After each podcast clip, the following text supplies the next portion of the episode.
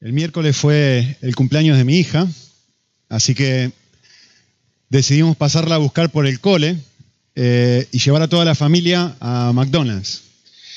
Me encontré con una sorpresa que eh, cada vez que uno va a McDonald's ahora, se encuentra con una de estas pantallas. No sé si han ido últimamente, si las han visto, pero en vez de encontrarte con una persona con la cual tenés que le pedís la comida, pues en fin, te encontrás con una pantalla, ¿no? Y hay 700 millones de opciones ahí, uno, no sabe qué elegir.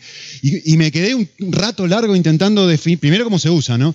Y después de eso decir, a ver, ¿cuál quiero? Y hay tantas opciones de, hamburguesa de esto, hamburguesa de esto otro, de pollo, de carne.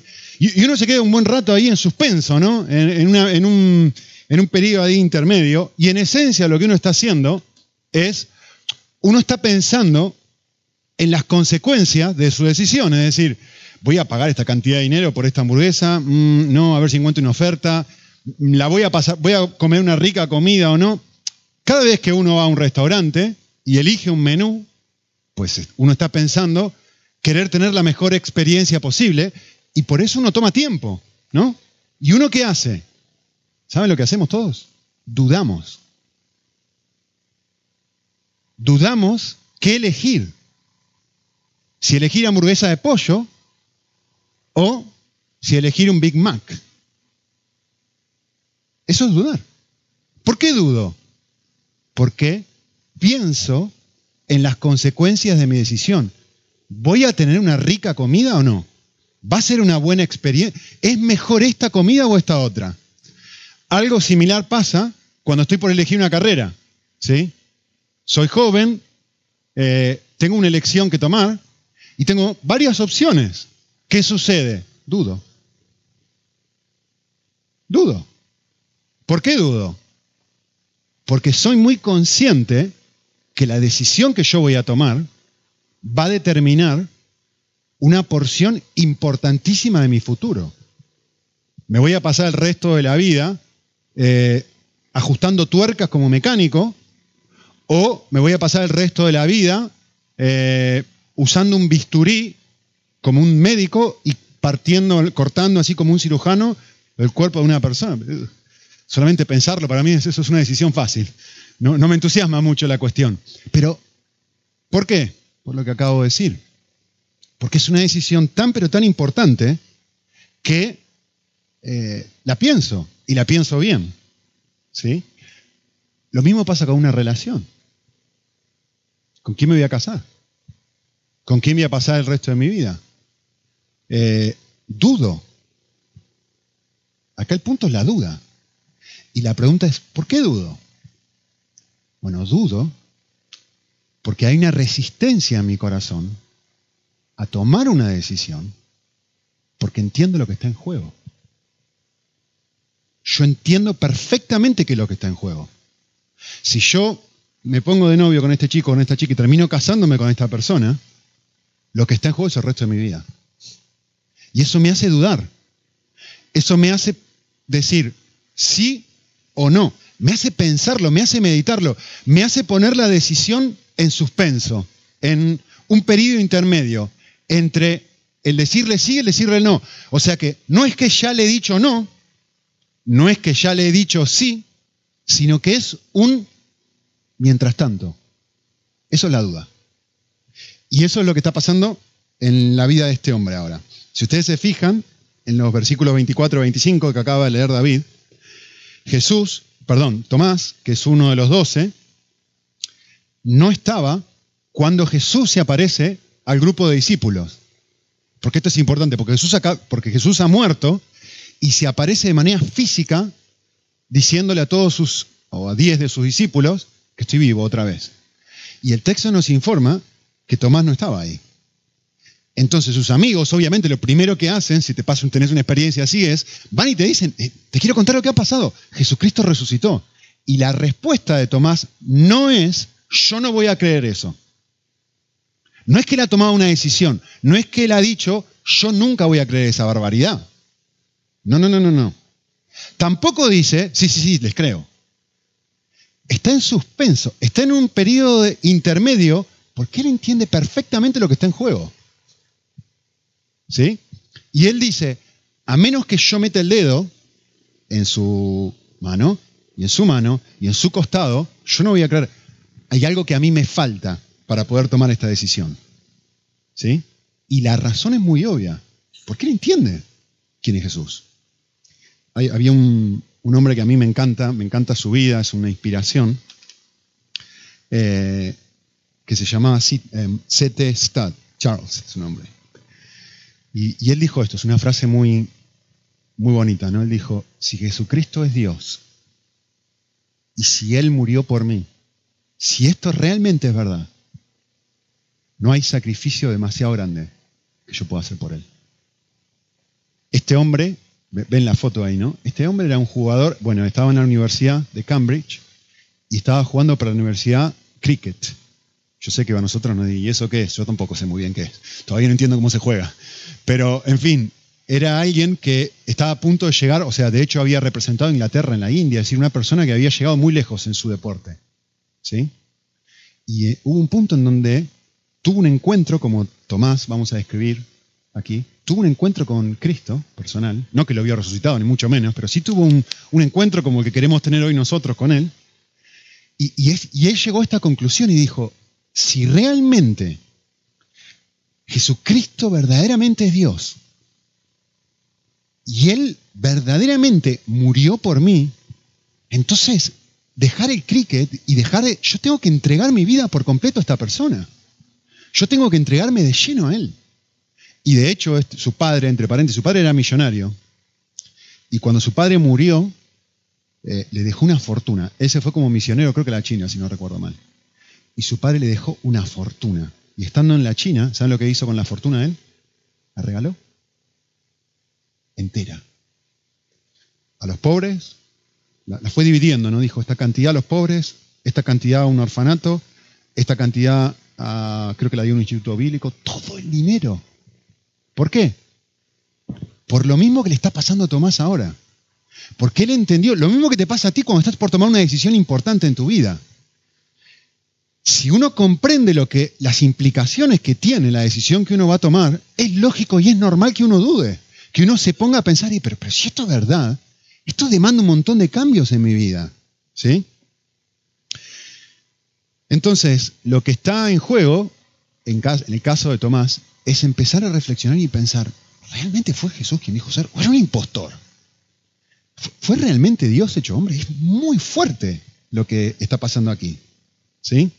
Entonces Tomás quiere asegurarse que lo que los discípulos le están contando no, sea un truco, ¿no? Que la resurrección no sea una fantochada, no sea algo inventado, no sea un engaño. Entonces él dice, yo tengo que poner las manos, tengo que asegurarme que el evento que tú me estás contando que ha pasado, pues realmente ha sucedido. ¿Sí? Así que yo quisiera que pensemos unos, minutitos en, justamente esto, ¿no? ¿Qué, es dudar? ¿Qué es esto que le está pasando a Tomás? Eh, la palabra dudar la, etimología de la palabra dudar, en griego, significa eh, desvariar entre dos opciones. Es tener un juicio sobre algo o sobre dos cosas y no haber podido llegar a una conclusión sobre cuál de las dos opciones o más es la correcta. ¿Sí? La palabra griega es diacrino, es juzgar, es partir al medio, es un juicio partido entre dos cosas. Eh, ¿Hamburguesa de pollo o Big Mac. Ay, estoy dudando. ¿Qué está pasando? Tengo dos opciones, no sé cuál elegir. Abogacía o eh, ingeniería. Ay, que no sé cuál de las dos. Eso es dudar. ¿Sí? Con este chico con este otro, con este, esta, esta chica con este. Estoy, no sé. Eso es la duda. Es no poder tomar una decisión. No es haber tomado la decisión, es estar en un periodo evaluativo donde todavía no la he tomado. Y esto es lo que le está pasando a este hombre. Eh, hay un eh, profesor, un doctor, que se llama, es un escritor fabuloso, que se llama Oz Quienes. Tenemos algunos de sus libros en la biblioteca, te los recomiendo. Él escribió un libro sobre la duda, que se llama Dios en la oscuridad. Fabuloso el libro. Y él examina los distintos tipos de duda que suele pasar a una persona y cuáles son sus causas. ¿no? Algunas de las causas pueden ser una experiencia fuerte cuando uno era pequeño y eso te hace dudar de todo, como, como eh, quien se quema y después tiene miedo de que cualquier cosa lo va a quemar. En fin, él va mirando los distintos tipos, examinando distintos tipos de dudas, distintas causas y, cómo solucionar cada una de esas dudas, porque no todos son dudas intelectuales.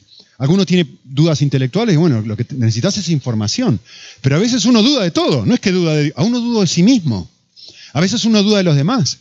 A veces uno fue tan herido en el pasado que tiende a no confiar en nada ni en nadie. Y entonces no es un problema de información, que digo, a ver, mostrame que Jesucristo realmente resucitó, es que dudo de todo. Entonces es muy interesante lo que él dice, y él define la duda de esta, forma, está está muy bueno.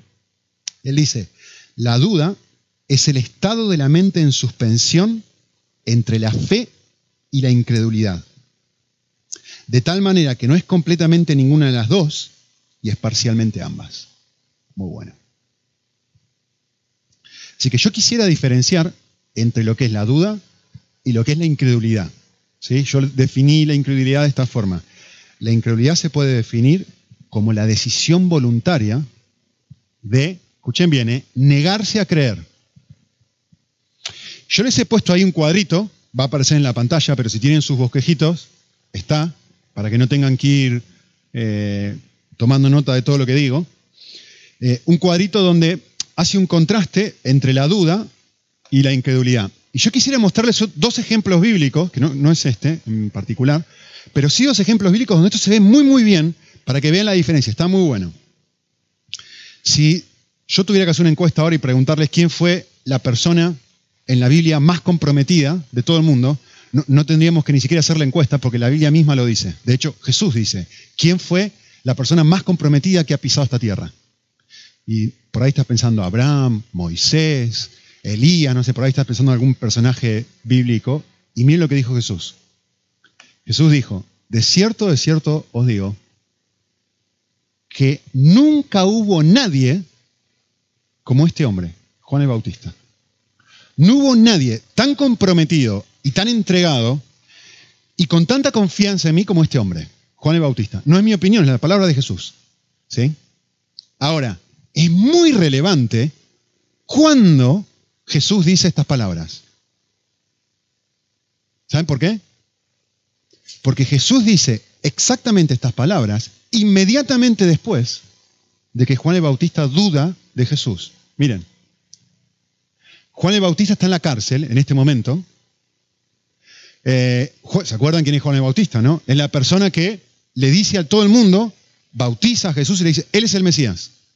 Él es la persona, ¿se acuerdan la semana pasada, no? Que hablamos de la mujer samaritana, que Jesús dice, yo soy el Mesías. Antes de esa historia, Juan el Bautista había dicho, este es el Mesías, este es el Mesías, este es el Mesías. Y ahora resulta que Juan está en la cárcel. Lo han puesto prisionero. ¿Y qué empieza a pasar? Empieza, un momento, a ver, esto no me cuaja. ¿Cómo, si este ha venido a liberarme, yo estoy en la cárcel? No tiene sentido esto. Consecuencia, empieza a dudar. Entonces manda a sus discípulos y le pregunta a Jesús, ¿realmente eres tú el Mesías o no? Fíjense en la pantalla, ¿no? No es que ya ha tomado una decisión, sí, sí, tú lo eres, o no, no, no eres. Eh, Juan el Bautista quiere creer, pero no puede. Quiere creer que Jesús es el Mesías, pero las evidencias que tiene delante le impiden hacerlo porque dice, pero ¿cómo puede ser si ha venido a liberarlo que yo esté en la cárcel? Es que, es que esto no tiene sentido. Producto de eso, está examinando las evidencias y se pregunta, ¿será posible creer? ¿Qué es la respuesta de Jesús? Muy interesante. Eh, Jesús le dice a, a los discípulos de Juan, que vayan y le digan esto. Los ciegos pueden ver, los leprosos quedan limpios, los cojos andan, los sordos oyen y se anuncia el Evangelio. Acá tenéis un poco de evidencia. Ahora, es muy interesante, me llamó mucho la atención cuando volví a pensar en esto. ¿Ustedes saben que esto es una cita del Antiguo Testamento? Una cita que Juan el Bautista ya conoce. Es decir, no necesariamente le muestra algo nuevo, sino le recuerda algo que ella sabe. Muy interesante. Hay otro caso que nos muestra qué es la incredulidad. Jesús, hay una persona que está enferma que se llamaba Lázaro, Jesús se para frente a la tumba, se pone ahí de pie frente a la tumba, resucita a Lázaro después de que esto ha estado muerto por varias horas o varios días. Y miren lo que dice el pasaje. Algunos de los judíos fueron a los fariseos, le contaron lo que Jesús había hecho, y entonces los principales y sacerdotes y fariseos convocaron un concilio y decir, ¿qué vamos a hacer? ¿Qué vamos a hacer? Este hombre hace un montón de señales. No están diciendo, no, no, no, esas señales no son verdaderas. No, están diciendo, este hombre sí hace estas señales, este hombre sí ha resucitado a esta persona. Tenemos que hacer algo, porque si no todo el mundo va a creer en él y nos vamos a quedar sin eh, nuestro asiento y sin nuestro lugar en la nación. En otras palabras, pudiendo creer, habiendo visto que Jesús ha resucitado a esta persona, se niegan a creer. Eso es la incredulidad. ¿Se entiende la diferencia entre una cosa y otra? Una cosa es, mira que no tengo suficiente evidencia. Otra cosa es, tengo la evidencia como esta gente y me niego sistemáticamente a creer. ¿Sí? Algo parecido le pasa al faraón en Egipto. ¿Se acuerdan con las plagas? Una plaga y otra plaga y otra plaga. Deje ir a mi pueblo. y se niega sistemáticamente a creer. ¿Sí? Así que, esto es lo primero que vemos en el pasaje. Una persona que está en un periodo de duda. ¿sí? Y lo próximo que vamos a ver es cómo Jesús responde a esas dudas. Y yo quisiera hacer cuatro observaciones. Algunas voy a pasar más tiempo, en otras voy a pasar menos tiempo. ¿Qué es lo que hace Jesús con la duda de un ser humano? ¿Qué es lo que hace Jesús con la duda de uno de sus discípulos? ¿Cómo responde a eso? Cuatro cosas. En primer lugar, cuatro observaciones. La primera, miren el versículo 26. Me llama muchísimo la atención cómo empieza el versículo. Dice en versículo 26, ocho días después. ¿Perdón? Eh, Tomás está dudando y Jesús permite que Tomás pase por un periodo de ocho días donde no se le aparece. No sé si habían pensado eso. En otras palabras, ocho días los deja a él solito con sus dudas. Y es muy interesante cómo a veces los tiempos de Dios son distintos a nuestros tiempos, ¿no? Porque, a ver, si estás dudando, lo primero que querés hacer es que, rápido, Señor, rápido, sacame estas dudas, vamos, ya, ya, ya, ya, ya, no quiero luchar más con esto. Y Dios no hace eso. Muy interesante. Lo deja solito con sus luchas. Ocho días. Lo más normal es al día siguiente, adentro de una hora después. No, no, lo deja. Lidiar y lo deja en este momento de suspenso. Y en cierta forma, muy interesante esto. Acá va mi observación, mi perla para ustedes. Parece que lo deja solo. Parece que lo deja solo, pero no lo deja solo. Si prestaron atención a lo que dijo David, cuando Jesús se le aparece a Tomás después de ocho idas, ¿cuáles son las palabras de Jesús para Tomás? Le dice exactamente las mismas palabras que Tomás le había dicho a sus discípulos cuando Jesús no estaba presente. Le dice, pone tu mano acá, pone tu dedo acá, toca acá. En otras palabras, aunque Jesús no está presente en esa situación, sabe perfectamente lo que Tomás está pasando. Es muy interesante. Parece que Tomás está solo, pero no lo está. No lo está. Tomás no siente a Cristo, pero Cristo está ahí. Cita, notan el nivel de personalización de Jesús cuando habla con Tomás, ¿no? Le repite sus palabras al dedillo. Él sabe perfectamente el momento de duda de Tomás y qué estaba pasando. Yo me acuerdo en mi propia vida espiritual, en el año 2005, estaba tomando una, materia en mi doctorado estaba estudiando teología, estaba estudiando en Argentina, estaba haciendo mi doctorado y tomé una, asignatura de apologética. Apologética es cómo defender intelectualmente la fe. Bueno, hizo todo lo opuesto en mi vida. Lejos de, crear un, de fortalecer mi fe, me generó, empecé a leer un montón de cosas, de autores ateos, de autores agnósticos, de, gente no creyente. 700 millones de preguntas. Pasé por un periodo de tiempo horrible en mi vida espiritual, lleno de dudas y año 2005 fue cuando nos casamos con mi esposa, pobrecita. Eh, yo les digo sinceramente, fue un momento, para mí, la mejor forma que yo lo puedo describir es, se murió Dios. Para mí Dios se murió. Hubo seis meses para mí donde Dios estuvo muerto. Eh, el nivel de dudas que yo tenía. De hecho, mi hermano, que tenía dos años más que yo, falleció con 31 años en ese mismo periodo, un poquito en el medio más o menos del periodo. Y, y yo lloraba, pero no porque había fallecido mi hermano. Yo lloraba porque para mí había muerto Dios. Acá. Me llevó seis meses volver a estar de pie. No, les digo recuperarme la experiencia. Me llevó seis meses volver a decir, creo que puedo en algún momento volver a llegar a creer. Entiendan que yo era misionero y entiendan que yo estaba enseñando la Biblia mientras hacía esto. ¿eh? Para que entiendan el nivel de, dolor y de eh, confusión interno. Lo mismo que Tomás. Me llevó un par de años más recuperarme del todo. Em, en un momento de crisis, lo que este pasaje me está mostrando, cuando Tomás está en dudas y cuando Tomás está así entre sí o no, sí o no, sí o no, lo que este pasaje me muestra es, yo estoy contigo. En mi momento de duda, en mi momento de intranquilidad, en tu momento de intranquilidad.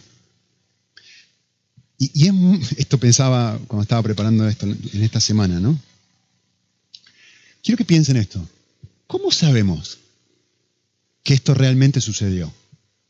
¿Cómo sabemos que Tomás tuvo este encuentro con Jesús y que esto que Jesús le dijo fue realmente verdad y que Tomás cambió y dejó de dudar producto de que vio a Jesús resucitado? ¿Saben cómo lo sabemos? Porque Tomás estuvo dispuesto a morir por causa de este encuentro. Todos los discípulos murieron una, eh, tuvieron una muerte violenta, todos fueron asesinados. Quizás Juan no se sabe, pero definitivamente Tomás. Todos fueron asesinados producto de decir, yo creo que Jesús ha sido resucitado.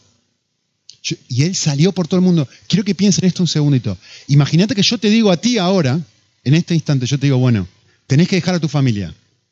Y tenés que abandonar todo lo que tú tienes ahora, toda tu casa, tu familia y todo, e irte a la India. Al medio de la nada. Pensalo, pensalo un segundito nada más, si tuvieras que hacer eso, dejar a todos. Sea, realmente tendrías que estar convencido de algo para hacer semejante cosa. Esto fue lo que hizo Tomás. Saben, ¿no? Que según la tradición se fue a la India. Dejó todo, todo, todo, todo y se fue a la India. ¿Por qué? La misma persona que le sucedió esto. Es muy interesante. Alguien dijo esto.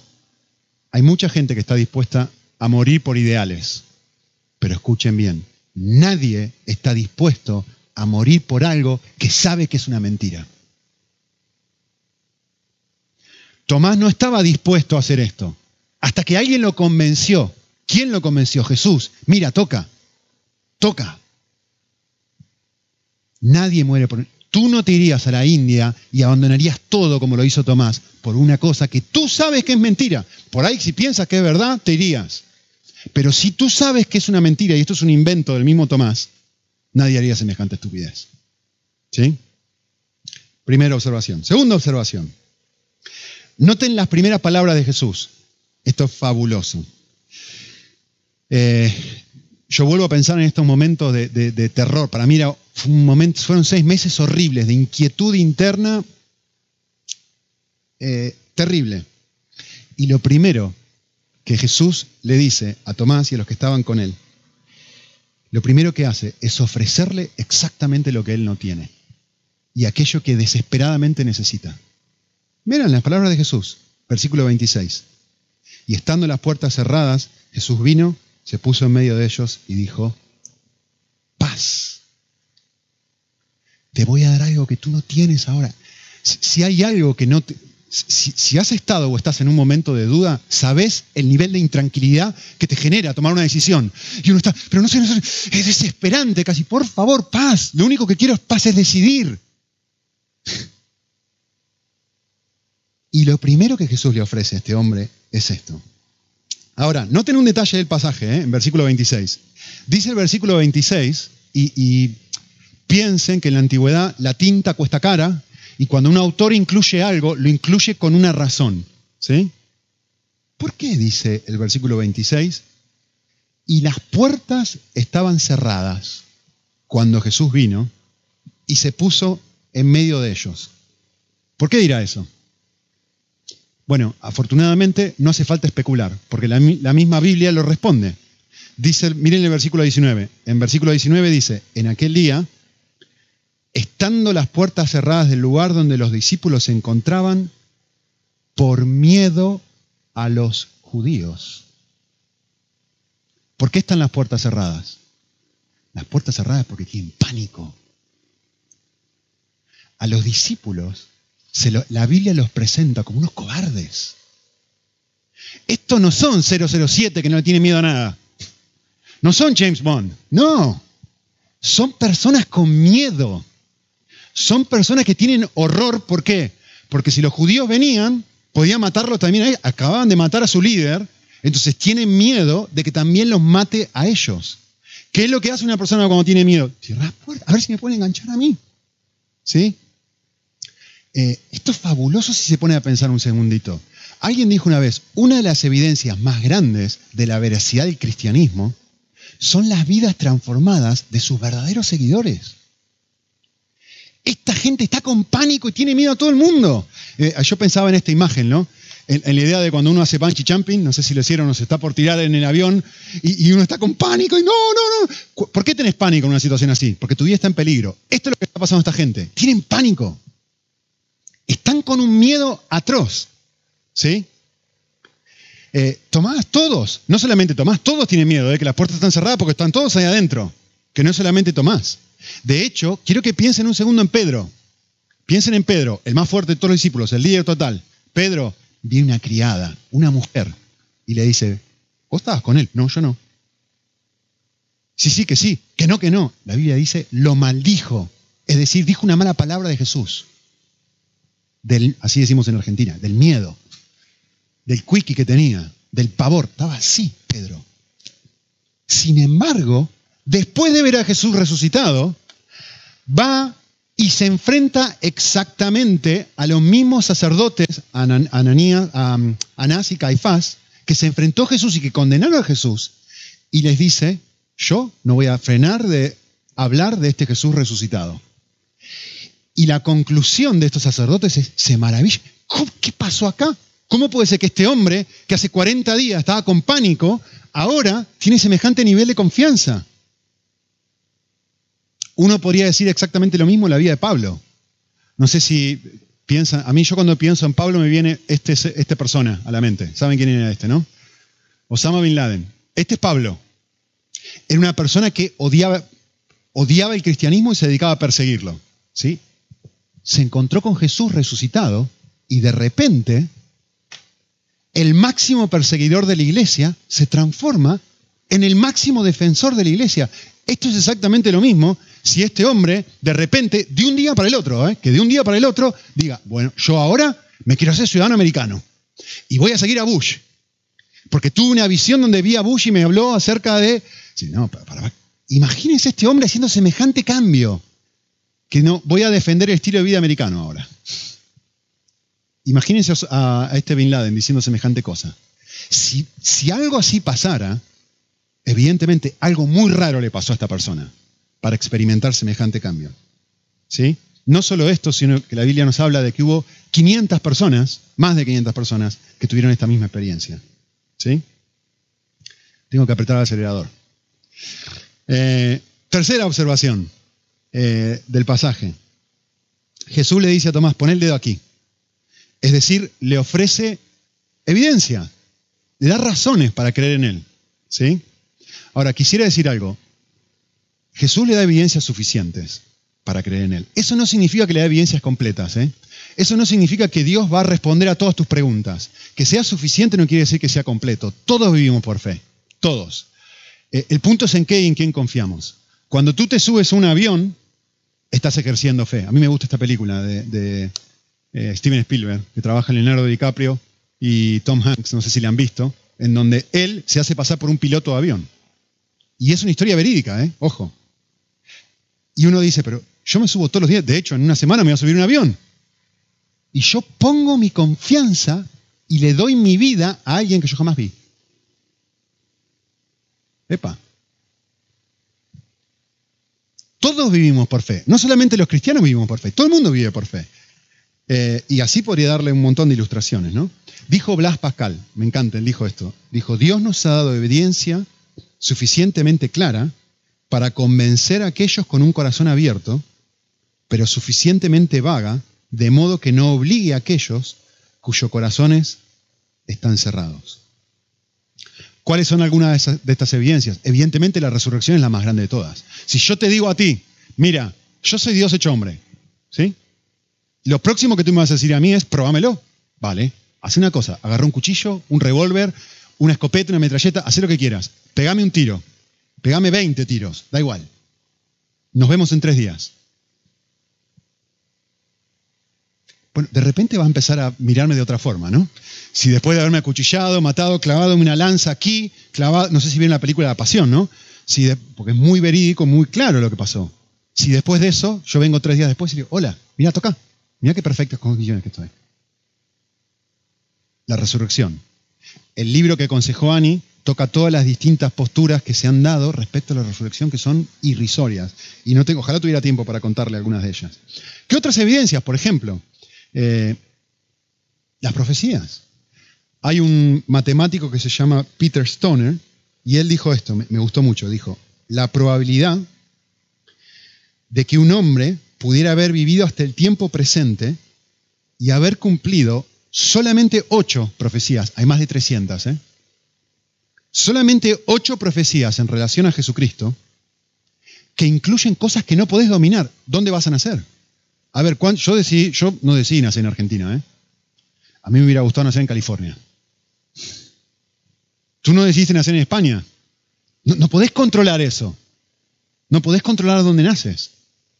Eh, y una serie de que iba a ser crucificado. No podés controlar dónde ni cómo vas a morir. Y la Biblia, cientos de años antes, el Antiguo Testamento, informa dónde y cómo Jesús iba a morir. Al lado de los ladrones. Bueno, y este Peter Stoner hizo, solamente tomó estas profecías y dijo, la probabilidad de que esto suceda es 1 a la 17. O sea, es un 1 seguido de 17, ceros. Para que ustedes se den una idea de cuánto es esto, es, imagínense España, toda la superficie del país de España, con moneditas de un euro, ¿sí? 60 centímetros de, de alto, toda la superficie de España. Y ahora imagínense que ustedes toman una de esas moneditas, le hacen una X a la monedita con el esmalte de, las uñas de Cori y tiran la moneda a España, revuelven, mezclan y la probabilidad que tú tienes de sacar la monedita con el X es 1 a la 17. Bueno, Interesante, ¿no? Hay mucha más evidencia. Un montón de cosas que podría hablar. Pero, por ejemplo, evidencia científica. Es decir, un momento. La, fe del científico es esta. Nada más tiempo igual todo. Bueno, perdón, pero a mí me cuesta mucho tener fe en esto. o sea, podemos discutir cómo fue la creación, cómo fue el, inicio del universo. Podemos discutirlo. Pero a mí me cuesta mucho en mi cerebro, por ahí yo soy medio estúpido, pero a mí me cuesta mucho entender y creer, porque es una posición de fe, creer que si le da suficiente tiempo a la nada, eventualmente vamos a tener todo lo que existe. Esto es la fe de un científico ateo. ¿Sí? O que la no vida más tiempo es igual a vida. Bueno, quizá tú quieres creer eso, vale, pero es una decisión que tenés que tomar, es una decisión de fe, es una postura de fe también. Yo tengo mi postura, vos tendrás tu evidencia, yo tengo la mía, pero los dos estamos tomando una decisión de fe. Alguien dijo, me gustó esto, ¿no? Un biólogo de Princeton dijo, la posibilidad de que la vida se haya originado accidentalmente es comparable con la probabilidad de que un diccionario sea el resultado de una explosión de una imprenta. ¿Es posible? Sí que es posible, pero ¿es probable? Es muy, a ver, es una proposición de fe muy alta. ¿Sí? Eh, les recomiendo esto. Hay una película que este hombre, Weinstein, es un judío que no es, cristiano, entre paréntesis, para que sepan. Este hombre hizo una película que se llama Expulsados, no sé cómo se traduce aquí en España, pero es muy interesante porque le hace una entrevista al papa del ateísmo, que es Richard Dawkins. ¿Sí? Y la película es medio comedia, medio es un documental acerca de eh, la creación, ¿no? Y es muy interesante porque en un momento le hace la entrevista a este hombre y lo descoloca por completo. Y le dice, de vuelta, ¿eh? este hombre, Richard Dawkins, es el, el, papa del ateísmo. Es una persona que defiende, que da conferencias, todo esto, y este hombre lo entrevista a él y a otros. Y dice, y él le pregunta, le pregunta, eh, ¿y de dónde nace la vida? ¿Saben cuál es la respuesta de este hombre? No sé. Y dice, no recuerdo si fue él o otro científico, pero creo que fue el que dijo, eh, vida extraterrestre. y, y, Einstein como que se ríe, ¿no? Dice, ¿dónde está la evidencia de eso? Es una proposición de fe. No tenés la más remota idea de cómo comenzó la vida. Extraterrestres. Bueno, si querés, podés creer eso. Pero es una proposición. Todos tenemos fe en algo. Todos tenemos fe en algo. ¿Sí? En la biblioteca hay mucha literatura sobre esto. Yo me he quedado sin tiempo, así que no puedo dar mucha más. Simplemente quería darles mi última observación del pasaje. Después de que Jesús se acerca a, um, Tomás y le dice, toca aquí. Quiero que noten el versículo 28. Eh, Respondió Tomás y le dijo, ¿qué le dijo? Bueno, lo voy a pensar. Bueno, espera un ratito más. Ya tuviste tus ocho días, Tomás. Miren la respuesta de Tomás. La respuesta de Tomás es, tú eres Dios. Dios mío, Señor mío. ¿Qué quiero decir con esto? Hay un punto donde la información pasa del cerebro al corazón. Esto es una expresión de asombro lo que está haciendo Tomás. No es simplemente una afirmación intelectual, vale, yo creo en ti. No es una afirmación intelectual. Esto es una afirmación de asombro. No puedo creer quién está delante mío. Tú eres Señor, no quiere decir Señor, mucho gusto, encantado de conocerte. Señor quiere decir amo. Señor quiere decir tú eres el amo del universo, tú eres Dios hecho hombre. Esa es la respuesta que Jesús tiene. Perdón, que Tomás tiene. Eh, y termino con una cita de Jonathan Edwards. Él dijo esto. Me encantó. Él dice, uno de los teólogos más famosos de la historia, dijo, existe un doble entendimiento que el ser humano es capaz de tener, que la mente es capaz de tener. El primero, que resulta del especulativo racional. El otro es el que consiste en las sensaciones del corazón. Cuando uno siente la belleza o la afabilidad de algo, o la dulzura de algo. No es lo mismo tener una opinión que Dios es santo y misericordioso que tener la sensación del amor de Dios y de la belleza de su santidad y su gracia. No es lo mismo tener un juicio racional, químico, biológico, técnico, de que la miel es dulce. Yo te puedo explicar razones técnicas y biológicas, químicas, de cómo la miel es dulce. No es lo mismo eso que tener la miel en la boca. Hay una experiencia distinta donde uno siente placer en la percepción. Y dice, yo puedo tener uno y no necesariamente tener el otro. Y lo que sucede con Tomás es que él pasa esta experiencia donde lo que él entiende en el cerebro de repente le llega al corazón. Eh, ayer fuimos a, vino una, amiga nuestra a visitarnos y la llevé al Museo Picasso. ¿Saben cuánto vale esa pintura? 140 millones de euros. 140 millones de euros vale esa pintura de Picasso. Es la segunda pintura más cara que se ha vendido en la historia. 140 millones de euros. Miren, les quiero mostrar otra pintura. ¿Saben quién hizo eso? Mi hija. Y es mucho más lindo.